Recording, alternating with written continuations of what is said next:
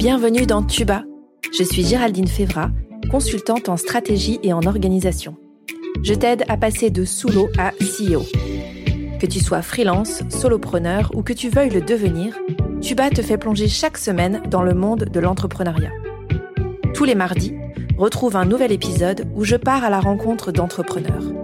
Ici, tu trouveras des idées, des conseils, des outils pour ton business, pour t'aider à entreprendre de manière libre et pragmatique. En clair, pour faciliter ton entrepreneuriat. Bonne écoute Aujourd'hui, je suis avec Angé. Bonjour à toi. Comment ça va? Bonjour Géraldine. Ça va très bien, je te remercie. Je suis ravi d'être là aujourd'hui. Oui, je suis trop contente que tu sois là aussi. Merci. Un papa, enfin, dans cette saison, il était temps. yes. Ça change la donne un petit peu, c'est atypique. Ben, c'est ça. Exactement. Cette saison, on parle d'entrepreneuriat et de parentalité et surtout de comment concilier les deux, ce qui est un vaste sujet. Merci donc euh, d'être ici aujourd'hui et de venir nous parler de ton quotidien euh, de papa solo qui a aussi un business.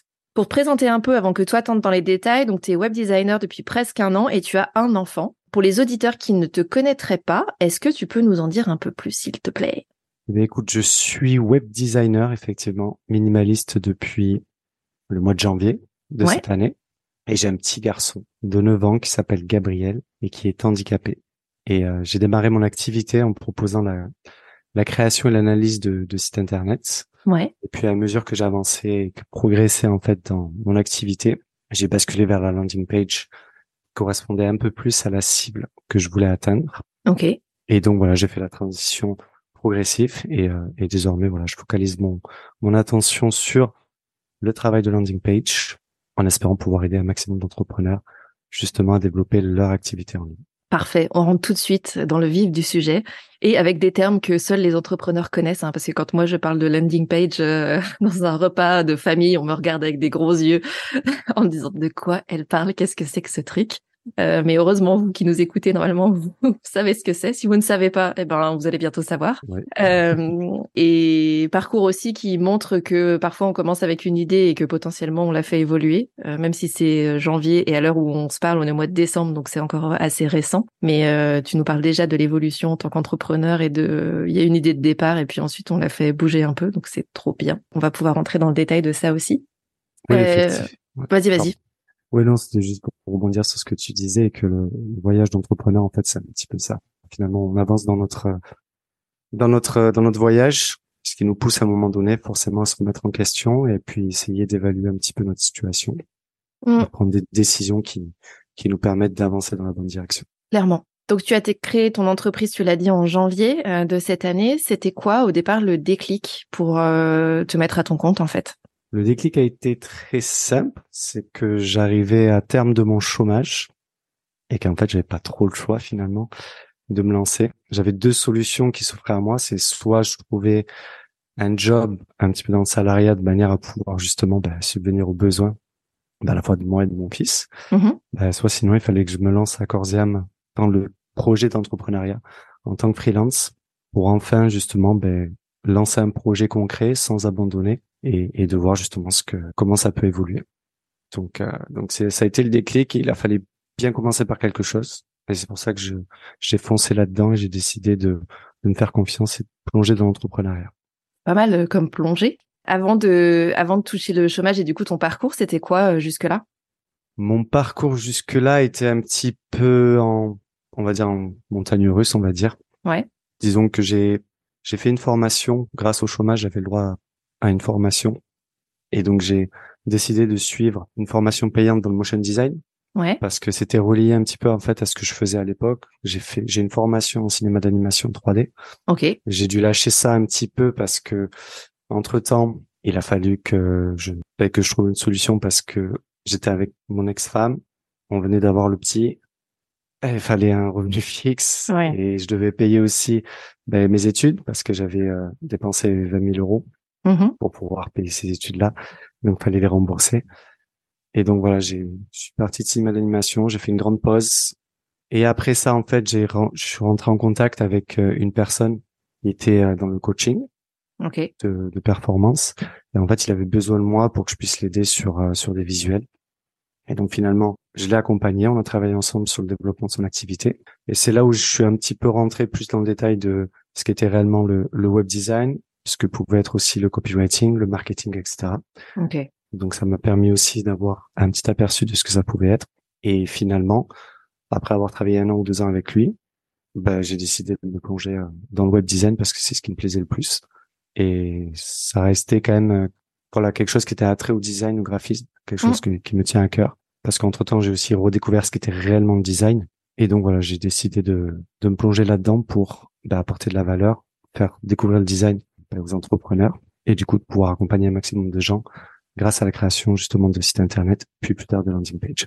Ok. Ça fait carrément sens en fait euh, le fait d'agréger, d'avoir essayé plusieurs choses et après de oui que ça s'agrège et que tes compétences euh, se mettent bout à bout pour dire ok ben euh, finalement euh, tout ce package là que tu as testé et que tu as mis en place peut-être dans des dans des environnements différents fait sens auprès des entrepreneurs pour promouvoir euh, ce qu'ils proposent, leurs activités, leurs offres, etc. Et par rapport à ton parcours aussi, je pense que c'est hum, intéressant de voir la manière dont tu as rebondi en fonction des aléas de la vie aussi, qui existent chez tout le monde, spoiler alerte. Ouais. Euh, mais euh, mais comment toi tu oui bah avec les pauses, euh, les formations que tu as faites, euh, les enjeux qu'il y avait à chaque moment, euh, comment tu as choisi le chemin pour arriver jusqu'à ce que tu fais aujourd'hui et comment tu as adapté en fonction de ta vie aussi pour que ça fitte avec euh, bah, ce que tu avais envie de faire d'un point de vue purement intellectuel, business et ta réalité à côté quoi.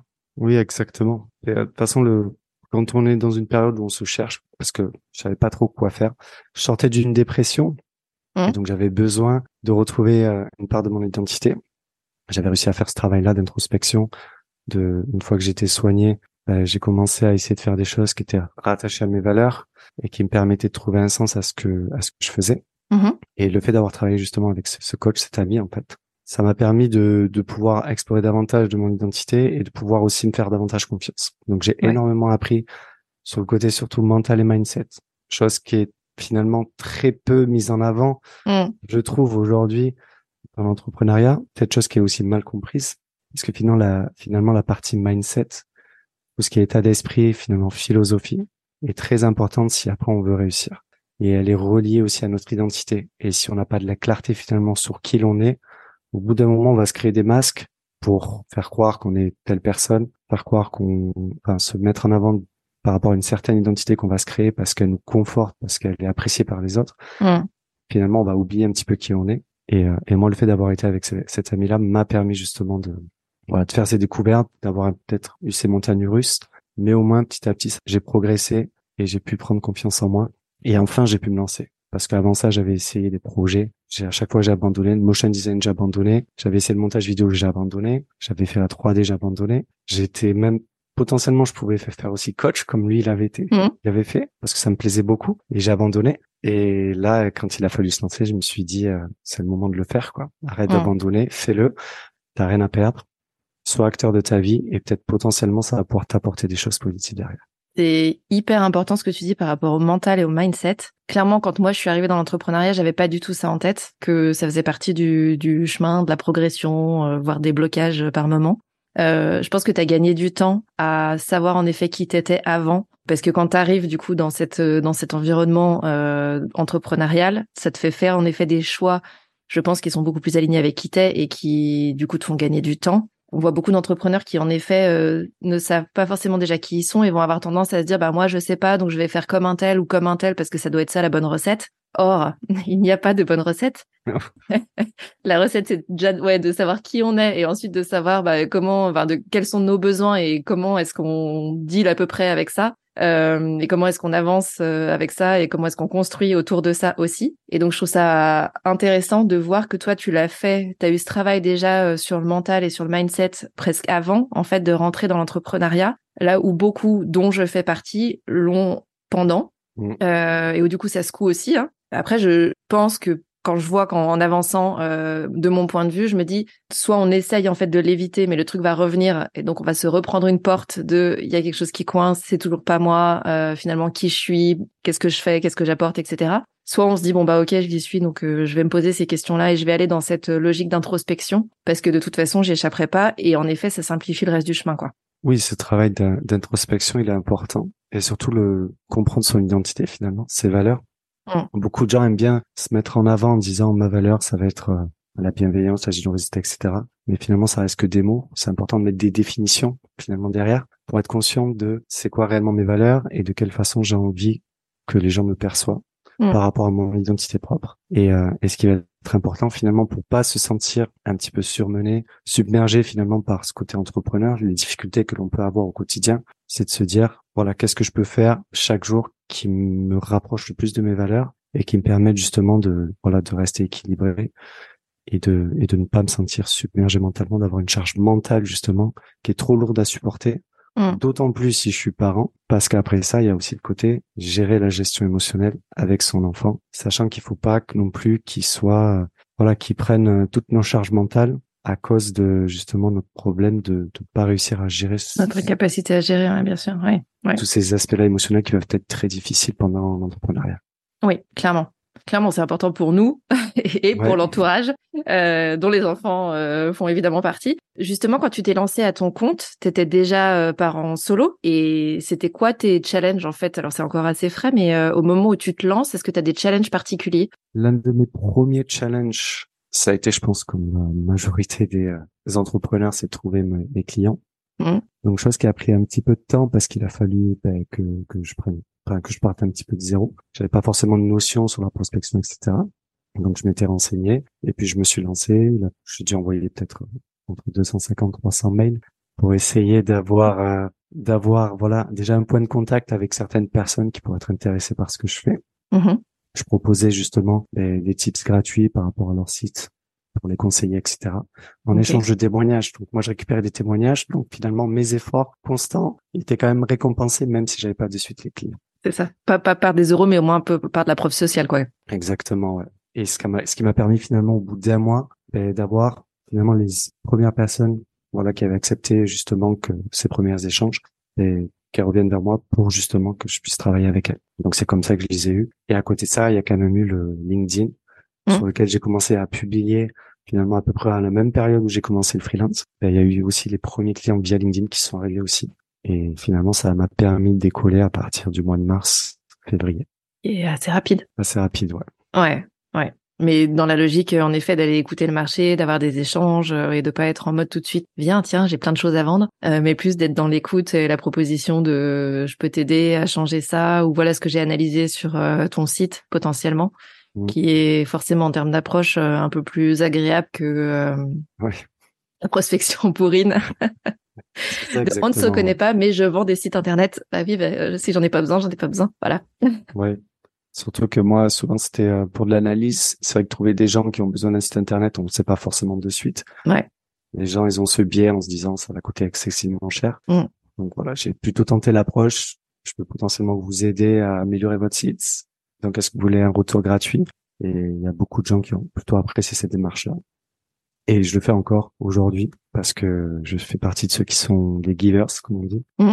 Et j'aime bien pouvoir continuer à, à, donner de la valeur de cette manière. Je pense que c'est une méthode, euh, alors qui moi me parle dans les valeurs et dans mon mode de fonctionnement et bien sûr euh, où je suis beaucoup plus réceptive euh, en tant que cliente potentielle aussi euh, d'être dans cette logique là et, et, encore une fois pas dans une logique bien sûr qu'on fait tous du business. Bien sûr que quand on est sur LinkedIn et qu'on échange avec des gens on se doute bien que c'est pas forcément pour aller boire un apéro quoique Effectivement, ça peut, ça peut arriver. c'est ça. ça peut arriver. Mais euh, mais il y a aussi des approches euh, en effet plus douces et qui sont aussi. Euh, tu disais tout à l'heure que tu es dans une approche minimaliste. Ça veut pas forcément dire que ça te prend 15 ans de le faire et et, que c'est forcément quelque chose de très long en termes de prise de décision du client, etc. Par contre, je pense que ça t'ouvre des portes bien plus rapidement que si tu étais en mode commercial, pied dans la porte, quoi. Effectivement, ouais. C'est c'est un challenge, c'est notre vision de, de la prospection je mm. dirais. Sans doute que je fais des erreurs à droite et à gauche, mais c'est comme ça qu'on apprend aussi. Mais, mais c'est vrai, c'est vrai par rapport au retour que j'ai eu jusque-là, et en tout cas dans la période où j'ai fait énormément de prospection, mm. c'était quand même beaucoup, enfin, très bien accueilli.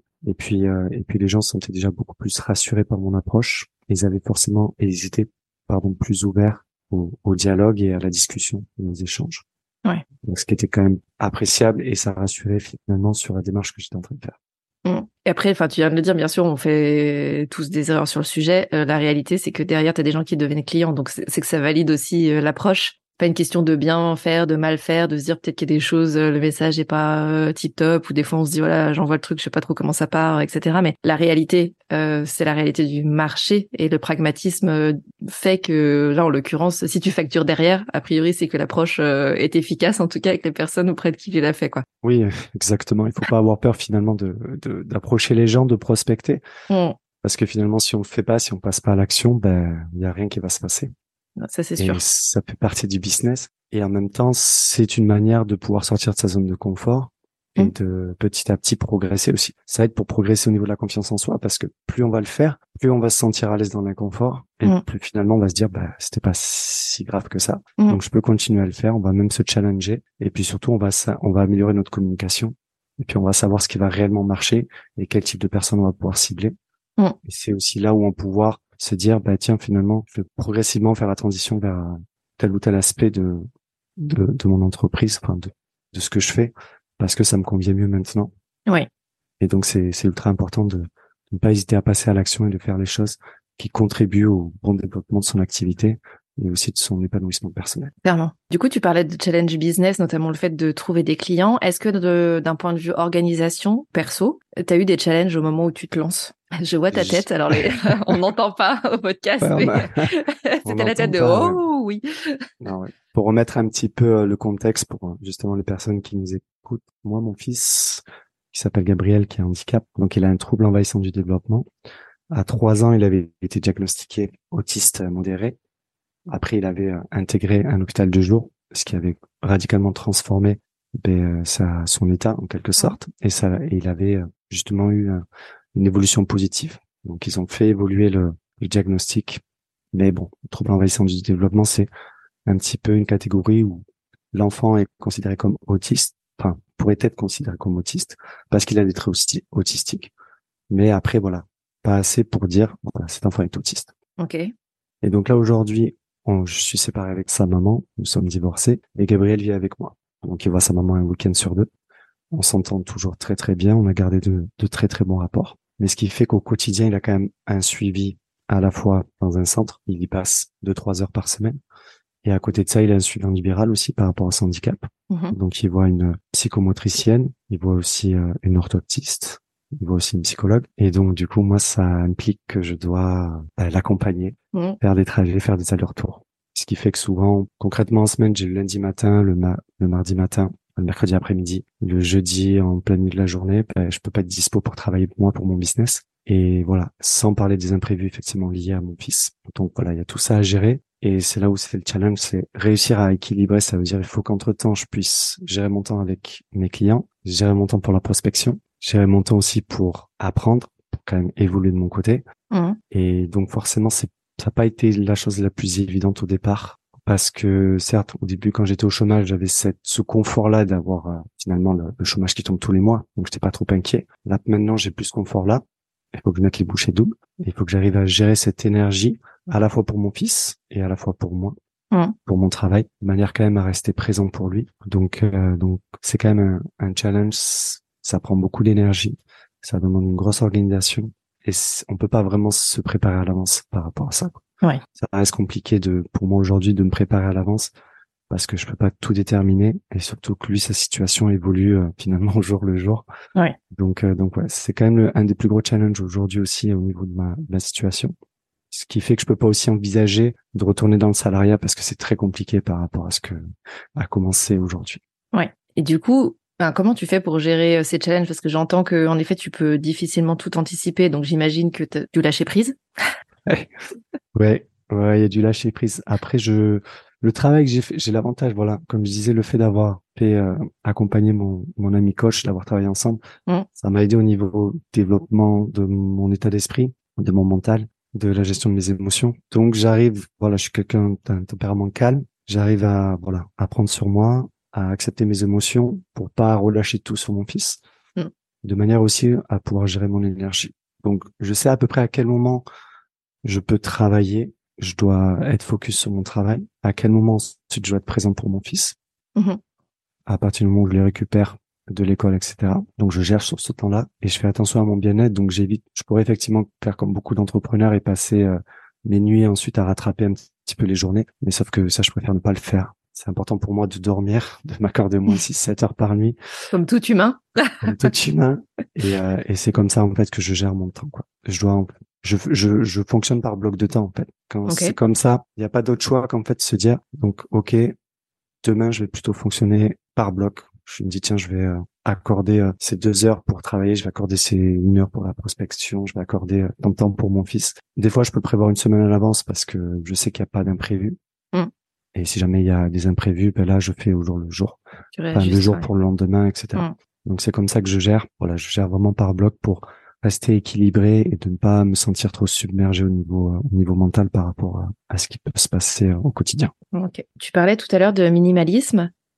Avec ce que tu dis, ça, ça fait sens. Et ma question, c'est un peu euh, le fou la poule, c'est-à-dire que tu étais minimaliste au départ et que du coup, tu t'es dit, je construis un business dans cette logique-là ou parce que tu viens de nous expliquer hein, le fait euh, de prendre soin de ton fils, euh, de l'accompagner dans des rendez-vous, d'avoir en parallèle ton business, te force à être sur une logique minimaliste. J'ai commencé à, à découvrir l'approche minimaliste quand je suis sorti un petit peu de la dépression.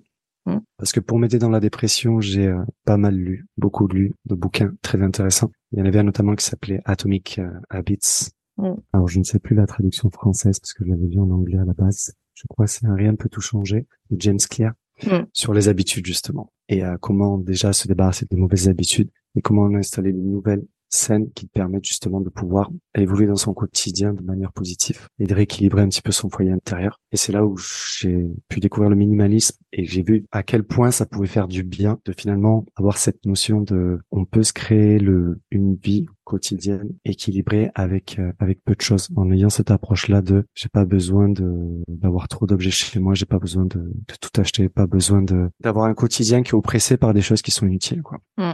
Et donc, euh, et donc j'ai, j'avais cette approche-là et je l'ai finalement prolongée quand j'ai découvert aussi le, ce qui était réellement le design, parce qu'il y a la notion que beaucoup, enfin, les designers le connaîtront sans doute, c'est less is more. Et en fait, dans l'approche des landing page, c'est ce que je recommande aussi à beaucoup de personnes, c'est que pour améliorer ne serait-ce que sa landing page, même son site internet, la première chose à faire, c'est supprimer ce qui ne sert à rien. Et mm. beaucoup de fois, en fait, on se rend compte que à la fois, ça peut être pour landing page ou pour les sites, mais à la fois dans son quotidien, il y a beaucoup de choses que l'on pourrait supprimer, comme des tâches inutiles, comme des rendez-vous inutiles, comme des des outils inutiles aussi. ouais, voilà, comme des soucis inutiles, des choses qui nous arrivent. Et en fait, si on les supprime, on se libère l'esprit et ça nous permet vraiment de pouvoir mieux s'ajuster, mm. mieux se rééquilibrer et avoir une charge mentale beaucoup moins lourde. Donc c'est ce que tu appliques, euh, je, comprends mieux du coup la logique et, euh, et l'application que tu en fais aujourd'hui dans ton business. Bon, clairement le less is more, euh, c'est... Amen, je, je plus sois.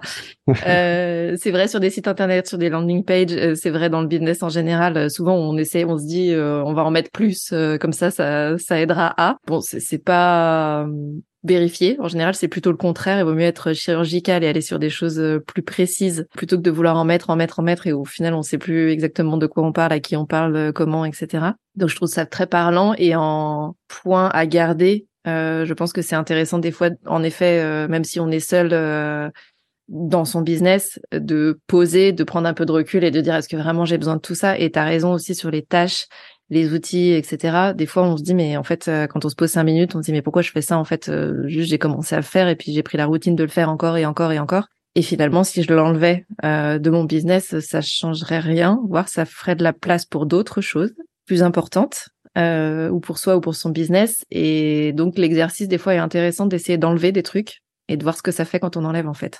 Exactement, ouais. C'est savoir apprécier le minimalisme pour pour justement embrasser l'imperfection aussi. Mm.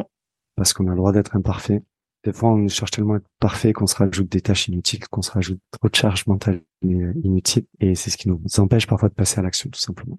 Clairement. Ça me fait penser au cap là, parce qu'on était dans la logique avec les enfants. Tu sais, quand tu t'empiles les bouts de bois et que tout est bien carré, mais que t'en enlèves, ça tient quand même, en fait. Et donc, euh, je pense que dans la vie de tous les jours et dans les business en particulier, il y a plein de choses qu'on fait parce que ça a été empilé comme ça, mais si on enlevait, euh, ça tiendrait quand même. Donc, euh, Faisons du cap là. faisons, faisons du cap là avec notre vie. ça marche très très bien. Ouais. On se rend pas compte qu'en fait qu'on a, enfin, voilà, le fait d'avoir un enfant quand même, ça, ça nous permet aussi de développer un, état d'esprit qui est, qui est peut-être différent. Ça nous rajoute forcément une tâche supplémentaire, plus de responsabilité. Mm. Mais, mais en tout cas, le fait d'avoir un enfant, ça, bon, en tout cas, ça m'a permis de, de beaucoup évolué dans mon état d'esprit et de me recentrer aussi sur sur l'instant présent. Oui. Et de me dire que ce qui compte aussi, même dans cette approche, pour relisser un petit peu l'approche minimaliste, mais finalement, un, enfant, pas besoin qu'on soit présent H24 pour lui, il a juste besoin qu'on soit présent au moment où il, où il le désire. Beaucoup d'enfants, on s'en rend compte des fois, on se laisse tellement submerger par notre travail, on a tellement envie de réussir notre le côté entrepreneur, etc., notre business, que parfois on oublie ces instants qu'on peut partager avec nos enfants qui finalement vont nous faire du bien et vont nous permettre de souffler et après de pouvoir se recentrer de manière beaucoup plus sereine dans notre, dans notre business. Clairement. Et quand je t'entends, je me dis aussi, c'est des instants, euh, et c'est, le parallèle est tout à fait euh, valable aussi pour le business, de pas forcément vouloir avoir le truc le plus compliqué ou le plus euh, plus plus euh, premium, etc. Et c'est vrai aussi avec les enfants, j'ai l'impression, l'instant, euh, des fois, il y a des super moments qui restent. et par exemple, dont mon fils me parle, euh, il a 10 ans et il va me parler d'un truc qu'on a fait il y a 5 ans, qui était un truc hyper simple, euh, voilà, où moi je suis passée à autre chose, j'y pense plus forcément. Et lui, ça l'a marqué parce qu'il se souvient euh, où on était à ce moment-là, quel temps il faisait, quelles sensations ça faisait, etc. Et c'est pas forcément une journée à Disney ou un truc super complexe à mettre en place en fait. Ah oui, je, je, te rejoins totalement. Ce qui est vrai, c'est vrai que les enfants, les moments qui comptent le plus pour eux sont finalement les moments qu'ils passent avec leurs euh, leurs parents. C'est ça qui va créer finalement une charge émotionnelle assez importante, mm. qui va faire que le souvenir va se prolonger et va et va perdurer. Parce que finalement, nous, euh, ce qui est important, c'est de pouvoir créer ces souvenirs-là avec nos enfants, puis ensuite perdurer même jusqu'après notre mort finalement. Mm. Et on vit au travers des souvenirs de nos enfants. Donc si on passe trop de temps à penser notre business, au bout d'un moment, on va, on va lâcher euh, tous ces instants avec nos enfants, on va pas les voir grandir et on aura oublié d'être là pour eux. Et malheureusement, ce temps-là, on peut pas le rattraper. Ils jouent contre nous. C'est ça. Donc, c'est à nous d'être vigilants et de, de préserver aussi notre enfant des problèmes qu'on peut avoir aussi dans notre business. Parce qu'on peut très vite ne pas faire attention à cette frontière-là et évacuer finalement toute notre frustration, toute notre colère par rapport aux situations difficiles qu'on peut avoir sur notre enfant qui lui ne comprend pas, qui n'a pas demandé. Il vit pas du tout ça en fait. C'est ça, euh, exactement. Donc euh, donc c'est important. On a le droit de lui dire quand ça va pas bien, mm. parce que je pense c'est important aussi la communication. Je trouve que moi c'est ça qui m'aide en tout cas aujourd'hui avec mon fils. Mm. Il a le handicap, c'est certain. Ça reste euh, ça reste un challenge pour moi parce qu'aujourd'hui voilà, je dois, je dois faire face des fois à des situations où je sais pas si euh, la manière dont il va se comporter est liée à son handicap ou s'il est juste lié au fait qu'il soit un enfant de son âge à 9 ans. Mm. Et ça implique que je dois communiquer beaucoup avec lui. Voilà. Et ça m'aide en tout cas, moi, pour euh, au quotidien gérer l'équilibre que je peux avoir entre le fait d'être parent et le fait d'être aussi euh, une personne qui est en freelance et qui essaie de, de vivre de l'entrepreneuriat. Mm. Après, je pense que le fait de verbaliser, c'est aussi important pour eux euh, de comprendre et de pas avoir finalement qu'une image de ce que ça pourrait être l'entrepreneuriat parce que enfin voilà avoir un business euh, si je demandais aujourd'hui à ma fille de 6 ans euh, ce que je fais comme job je serais d'ailleurs je vais le faire tiens. À mon avis je vais bien me marrer sur la réponse. Je pense qu'elle a pas d'idée tu vois exacte de qu'est-ce que je fais concrètement. Ou elle va dire bah tu fais tes visios ok euh, voilà, mais euh, je trouve ça important aussi de verbaliser quand, euh, enfin, ces fameuses montagnes russes et, et, elles peuvent exister aussi bien sûr en étant salarié, mais en tant que parent, on n'est pas, enfin, il n'y a pas le parent du travail et ensuite le parent parent. C'est la même personne et donc c'est à mon sens bien aussi de pouvoir dire aux enfants, bah là c'est difficile, là je suis stressée, là c'est compliqué parce que j'avais un super client qui vient de me planter, voilà, sans forcément entrer dans des détails systématiquement, mais euh, et sans vouloir transférer, euh, comme tu le disais, les émotions, mais juste d'être dans une lecture aussi et une verbalisation de, euh, bah, c'est aussi comme ça en fait. Et c'est pas parce qu'on est adulte que justement on est dans une perfection ou dans une recherche de perfection de quelque chose. On se fait traverser aussi par des trucs des fois ou plus ou moins agréables et c'est juste la vie en fait quoi. C'est très juste ce que tu dis.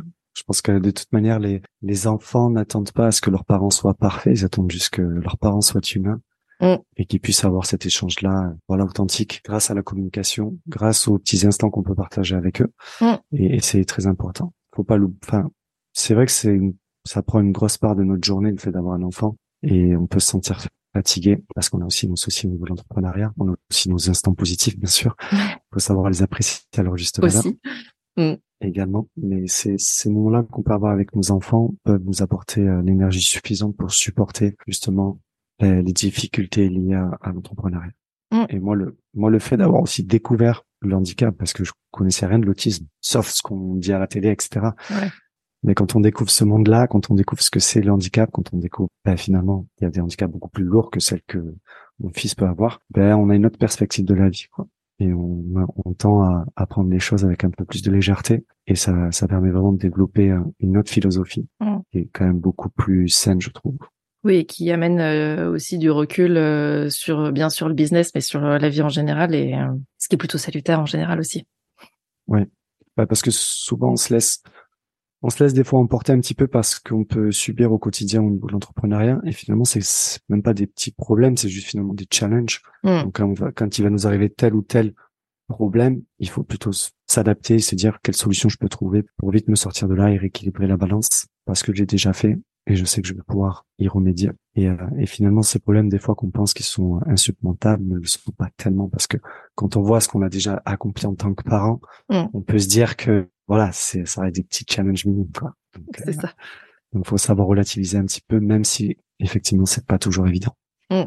Oui, et quand on est dedans, euh, voilà, c'est pas toujours le moment où on relativise, mais euh, juste euh, cette prise de recul, de se dire aussi, oui, il y a des moments plus difficiles que d'autres, mais ça reste des passages qui changeront et le moment difficile aura une fin et, et heureusement. Euh, mais mais, c'est aussi la logique, euh, ce qu'on disait tout à l'heure, un peu de passer à travers et de se dire bon bah voilà, ça existe, c'est là, euh, je ne le refuse pas, mais bon c'est mieux quand ça s'arrête, mais ça va quand même un moment s'arrêter et donc il y aura d'autres jours meilleurs potentiellement après quoi. Oui, les jours, de toute façon, qu'il y ait des qu'il y ait des moments positifs ou des moments négatifs, ça finit par passer. Mmh. C'est pour ça qu'il faut être attentif. Et je, pense même en tant qu'entrepreneur, il peut nous arriver une période où on a que des que des moments, voilà, c'est ultra positif, il se passe que des choses bien. Parfois, on se laisse tellement porter par ça qu'on oublie à un moment donné qu'il va y avoir la tangente négative qui va revenir. C'est ça. Et, vu qu'on vu qu'on l'a oublié, on se, finalement on est mal préparé mmh. et quand ça nous arrive, ça devient très difficile à gérer. C'est là où peut-être on peut être un peu plus, euh, euh, ça peut être difficile à gérer émotionnellement. On peut du coup avoir des relations un petit peu compliqué avec nos enfants et il faut pas oublier ça quoi que ce mm. qui ont des bons moments ou des mauvais moments ça finit toujours par passer donc il faut savoir rester quand même neutre les apprécier bien sûr à leur juste valeur mm. les bons comme les mauvais mais être conscient que, voilà ça restera toujours euh, un, petit peu les montagnes russes et qu'il faut arriver à équilibrer les choses Clairement. Et dans ces moments-là aussi, enfin, que ce soit positif ou moins positif, euh, tu parlais tout à l'heure de ressources et notamment de livres Atomic Habits. Est-ce que toi, tu as eu d'autres euh, ressources ou tu en as toujours d'ailleurs qui t'aident euh, soit sur la partie entrepreneuriale, soit euh, sur la combinaison euh, business parentalité Moi, je lis beaucoup de, beaucoup de livres en fait. C'est mmh. surtout la lecture qui m'aide finalement à développer un petit peu mon ma philosophie. Enfin, j'aime bien dire les choses comme ça. Ouais. Et, et en fait, à un moment donné, je je lis plus. Au départ, je lisais beaucoup parce que je me disais voilà, fallait lire énormément de livres, énormément de bouquins sans forcément réfléchir. J'ai tiens la thématique me plaît. Maintenant, je serais plus dans une approche. Aujourd'hui, j'ai besoin d'évoluer dans tel aspect de ma vie. Donc, qu'est-ce mhm. que je peux lire comme livre potentiellement qui va m'aider justement à évoluer et à, et avoir une et à finalement développer ma philosophie? Donc, euh, un des premiers livres que j'ai lu aussi, bah, j'étais en pleine dépression. Ça a été euh, Les mots sont des fenêtres de Marshall Rosenberg sur la communication non violente. C'est là où j'ai appris qu'on ne savait absolument pas communiquer, même quand on est adulte. Enfin, en tout cas pour moi, j'ai appris que je ne savais pas communiquer quand j'ai lu ce livre. Et je trouve que la communication, c'est quelque chose qui devrait être appris même dès le bas âge pour permettre justement de, voilà, aux gens de, d'apprendre à communiquer à la fois avec les clients, à la fois avec son enfant, à la fois avec ses parents. Mm-hmm. Et c'est un des premiers livres que j'ai lu qui m'a permis vraiment de, bien évoluer. Mais souvent, c'est comme ça. Que de la lecture, que des, que des livres. Qui me permettent justement de, de pouvoir, ben, équilibrer ma vie et ne pas me sentir submergé par la pression ou la peur de l'échec aussi. Ok. Euh, j'écoute des podcasts aussi. Ça m'arrive d'écouter également quelques podcasts plutôt anglophones. D'accord. Qui, qui me permettent, euh, celui que j'écoute énormément, c'est Eddie Pinero, que j'aime beaucoup. Il y a une, qui, voilà, qui parle beaucoup sur le, le, développement personnel, sur la confiance en soi, plein de choses comme ça. C'est des, plutôt des longs podcasts qui sont, voilà, il fait quand même des podcasts très, très, très longs. Mais ça permet vraiment de réfléchir un petit peu sur, euh, de prendre une autre perspective sur ce qui peut nous arriver telle ou telle situation. Moi, ça m'aide beaucoup. Et aussi Jay Shetty que j'écoute beaucoup, un podcast. Et après, ouais, principalement aujourd'hui, c'est ça. C'est déjà pas mal. C'est déjà pas mal. Euh, c'est déjà pas mal. Je mettrai du coup euh, les noms dans la description de l'épisode pour euh, ceux qui voudraient aller voir. du coup, c'est vrai que j'imagine les livres et le podcast, ça te permet aussi de pouvoir ben, justement faire une pause, toi analyser, comprendre, réfléchir, te poser des questions et cheminer aussi à ta propre vitesse. Là où quand c'est avec une conversation avec quelqu'un en face, euh, c'est peut-être pas la même dynamique en fait. Mm, exactement, parce qu'on n'a pas tout, on n'arrive pas toujours à trouver les personnes qu'il faut pour euh, pour échanger sur nos problèmes, sur notre situation. Mhm. Parce que des fois, ça prend du temps quand même de créer des des, des relations.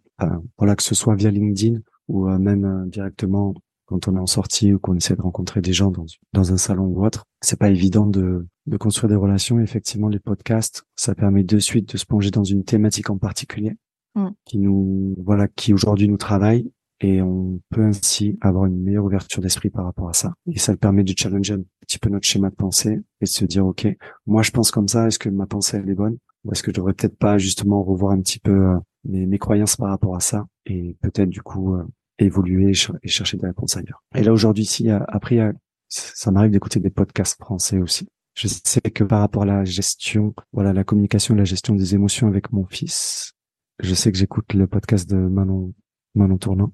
Mhm. Et il y a aussi un podcast que j'aurais bien aimé avoir quand j'ai quand j'ai débuté. Il a fait un peu plus tôt. C'est euh, Alexandre Ferrero, mes, pr- mes premières fois Ouais. sur LinkedIn. Ça a été un des premiers avec qui j'ai pu échanger, qui m'a aidé au départ. Quand, quand je me lançais justement bah, sur LinkedIn, on avait pu avoir quelques échanges. Et, euh, et voilà, il a été là pour euh, pour m'aider, pour échanger, pour discuter. Après, il a lancé son podcast un petit peu après. Et je trouve qu'aujourd'hui, c'est euh, un très bon podcast pour les personnes justement qui débutent. Mhm. Et il y a beaucoup de profils différents qui parlent justement de leur première fois et ça permet aussi d'avoir un recul, je pense, intéressant et surtout authentique sur les euh, sur ce que c'est réellement la réalité de l'entrepreneuriat. Je trouve qu'on a on n'entend pas assez, il y a pas il y a pas assez de communication surtout au niveau des échecs et peu de gens partagent finalement leur vulnérabilité par rapport à ce qu'ils traversent. Ils Mm. attendent d'avoir finalement d'atteindre le haut pour parler de tout ce qu'ils ont réussi, Mm. de tout ce que ça, toutes les choses positives. Alors que finalement, s'ils parlaient au fur et à mesure un petit peu des moments délicats, des échecs, etc., ça permettrait de d'ouvrir la porte un petit peu un peu plus d'authenticité sur LinkedIn, où les gens seraient peut-être plus en même à partager leur, leur vulnérabilité. Et je suis certain ça ça pourrait créer euh, de la conscience beaucoup plus cohérente autour de l'entrepreneuriat. Clairement, et puis de montrer qu'il y a aussi plein de parcours différents et qu'il n'y a pas cette fameuse recette, euh, ce fameux hack ultime de euh, il faut faire A, B, C et D, et ça y Mm. est, euh, c'est bon, t'es successful, t'as un million de CA. Et non, non, c'est, c'est, faut pas chercher tout ça. Faut pas, Non. faut pas, faut pas tomber dans le piège de, ouais, je, je kiffe cet entrepreneur, j'ai envie de devenir comme lui. Mm. Parce que sinon, c'est, c'est créer, en fait, sa, sa vie entrepreneuriale en fonction de la vie d'un autre.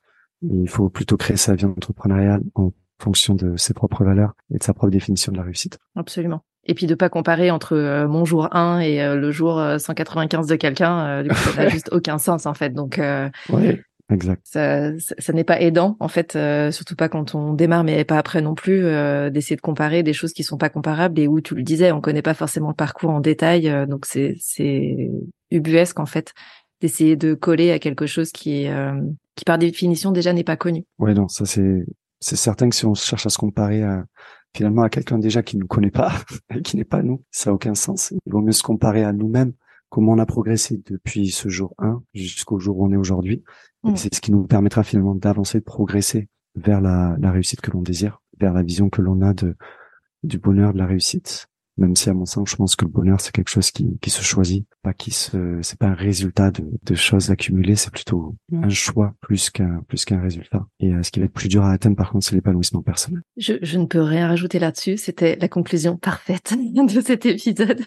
Merci beaucoup. Toi qui nous écoutes, tu peux retrouver tous les liens euh, pour euh, joindre Angé sous la description de cet épisode. Si tu as aimé l'épisode aujourd'hui et que tu penses que ça peut aider ou inspirer quelqu'un, évidemment, tu peux partager euh, et en parler autour de toi, que ce soit en story, sur LinkedIn, euh, au prochain apéro avec tes voisins, où tu veux, parce que c'est en effet le but de Tuba de parler d'autres parcours entrepreneuriaux qui sont peut-être moins connus, peut-être moins clinquants et encore, mais qui en tout cas montrent euh, d'autres visages de l'entrepreneuriat. Merci beaucoup d'être venu me parler dans Tuba. Euh, c'est ce que je disais en intro, le point de vue des papas manquait un peu, donc je suis ravie d'avoir eu le tien.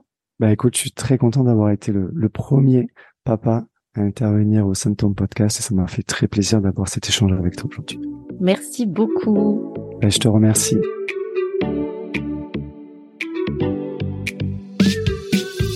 Merci pour ton écoute. Tu as aimé cet épisode?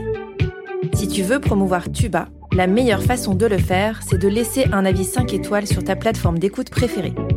Tu peux t'abonner pour ne pas rater les prochains épisodes et partager celui-ci avec d'autres entrepreneurs à qui il pourrait être utile. Si tu veux me faire un retour direct, retrouve les liens pour me contacter en description de l'épisode. On se retrouve la semaine prochaine.